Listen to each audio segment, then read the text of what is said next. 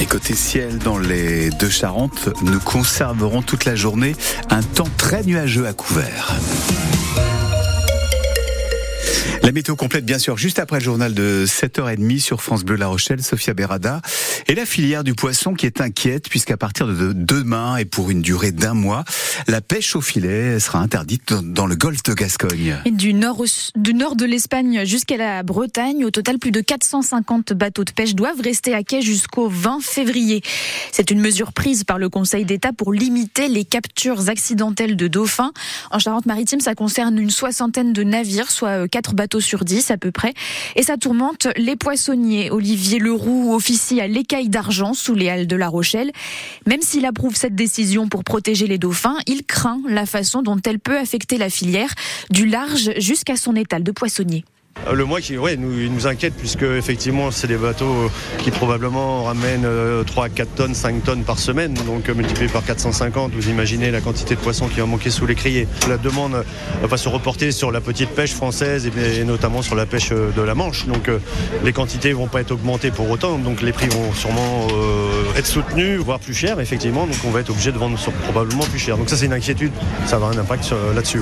Bah, la, sole et puis le merlu, hein, qui sont les deux espèces phares du golfe de Gascogne. Alors qu'on attaque la saison de la sole où c'est toute la filière qui va être peut-être menacée. Et là, interdire bêtement, euh, euh, comme une sanction, la pêche de, de 450 euh, entreprises, finalement, je trouve ça complètement irrationnel. Quoi. Des propos recueillis par Jeanne de Butler. En fin de semaine, le gouvernement l'a promis, il y aura des aides pour les professionnels. Un accompagnement est prévu pour l'ensemble de la filière aval. Le tourisme est, lui, en bonne santé en Charente et Charente-Maritime. Les chiffres de l'année 2023 calculés par Charente Tourisme sont parus avant-hier. Il y a une, une hausse de 5% du nombre de touristes par rapport à l'année précédente, notamment des touristes étrangers. En Charente, les Britanniques constituent la principale clientèle étrangère, suivie par les Espagnols et les Néerlandais. En Charente-Maritime, les Anglais sont aussi en tête du podium, mais cette fois-ci, ce sont les Allemands et les Néerlandais qui font suite. On fait le point après les incendies dans trois lycées de Charente en fin de semaine.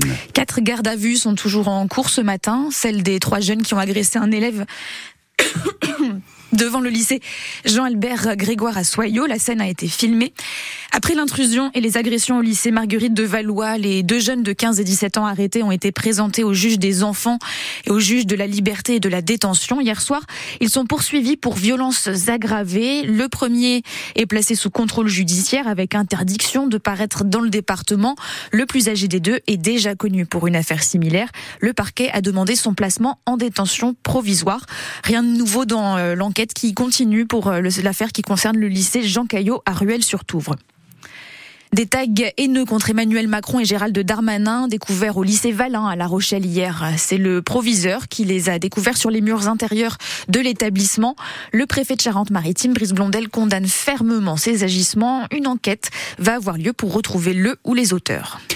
Le retour dans l'actualité de la loi immigration, maintenant avec plus de 150 manifestations contre le texte prévu aujourd'hui en France. Plusieurs rendez-vous dans nos deux Charentes, à La Rochelle, devant l'hôtel de ville, à Sainte, place Bassompierre, à Angoulême, au pied de la mairie ou encore à Cognac, place François 1er.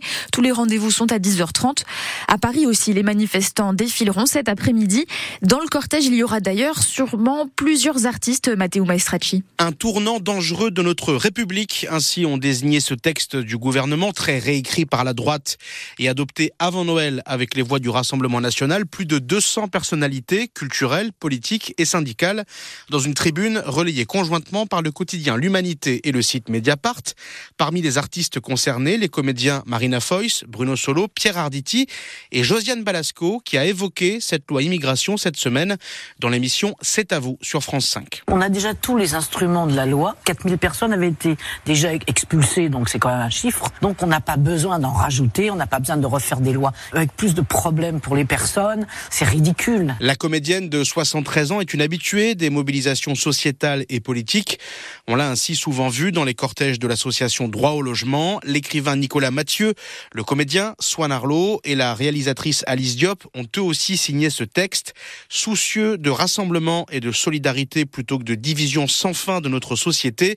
Nous demandons au président de la République République de ne pas promulguer cette loi, conclut la tribune. Le prochain rendez-vous de la loi immigration, c'est jeudi prochain, le 25 janvier. Le Conseil constitutionnel doit se prononcer sur la conformité ou non du texte au droit français. Allez, on passe au rugby maintenant et à la Champions Cup euh, avec le Stade Rochelet qui affronte l'équipe de Sel cet après-midi. Le coup d'envoi est donné à 14h heure française. Ce match clôture l'ultime journée de phase de poule. Les Maritimes doivent gagner ou faire match nul pour pouvoir se qualifier en huitième de finale. En tout cas, il doit pleuvoir des cordes et ça peut être un avantage. Le Stade Rochelet compte dans ses rangs un des meilleurs arrières d'Europe en la personne de Brice Dulin.